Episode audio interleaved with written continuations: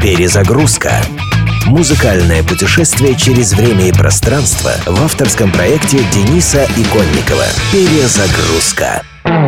Незрячий от рождения американец Стивленд Джаткинс был сполна наделен другими талантами, главным образом музыкальными. Глупо обижаться на судьбу, глупо ныть, а еще глупее жалеть себя. Просто забудь о том, что твои глаза не видят, и живи как все, только намного лучше, намного интереснее, говорила Стивленду мама. Он последовал ее совету. В 11 лет от роду музыкальный вундеркинд получил официальное прозвище Little Stevie Wonder – «Чудо-малыш Стиви». Под этим именем, только избавившись со временем от малыша, Стиви Уандер начал блестящую карьеру, которая не прекращается до сих пор. Когда в 1984 году продюсеры фильма «Женщина в красном» обратились к Стиви с просьбой написать песню для фильма, он откликнулся композицией «I just called to say I love you». «Я позвонил просто, чтобы сказать «я люблю тебя». На всех инструментах Уандер сыграл собственноручно, записав песню в одиночку. В 1985-м она получила Оскара. «Слепота не означает отсутствие видения», — говорит Стиви Уандер.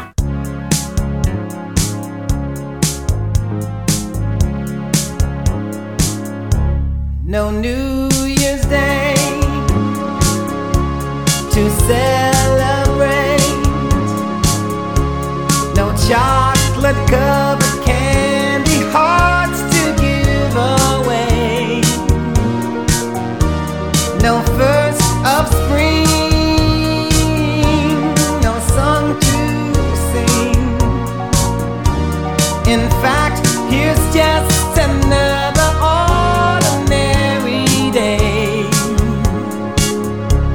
No April rain, no flowers bloom,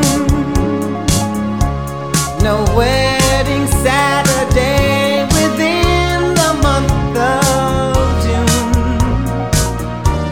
But what it is is something true, made up of these three words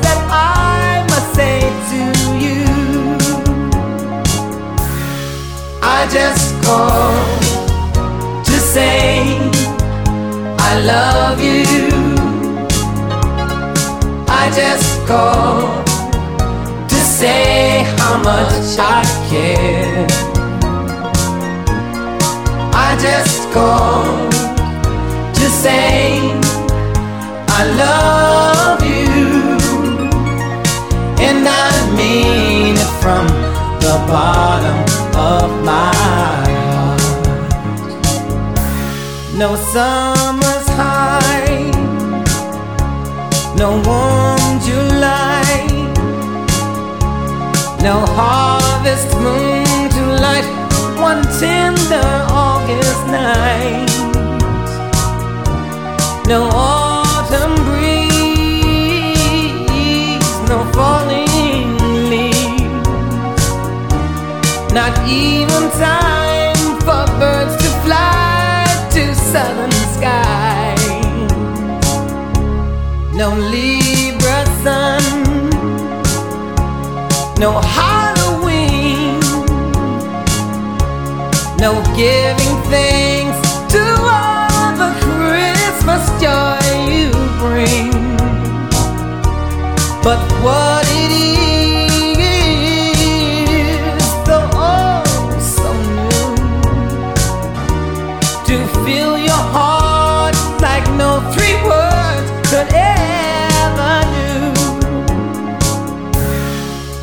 just called to say I love you. I just called to say how much I care. I do. I just called to say I love you, and I mean it from the bottom of my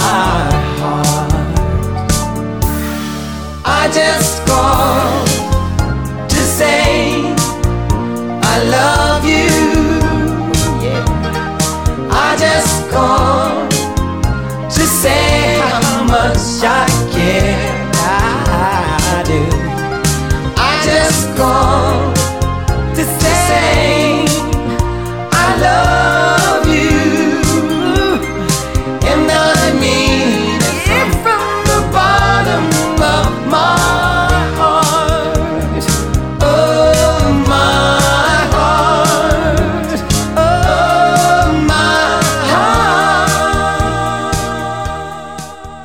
Перезагрузка.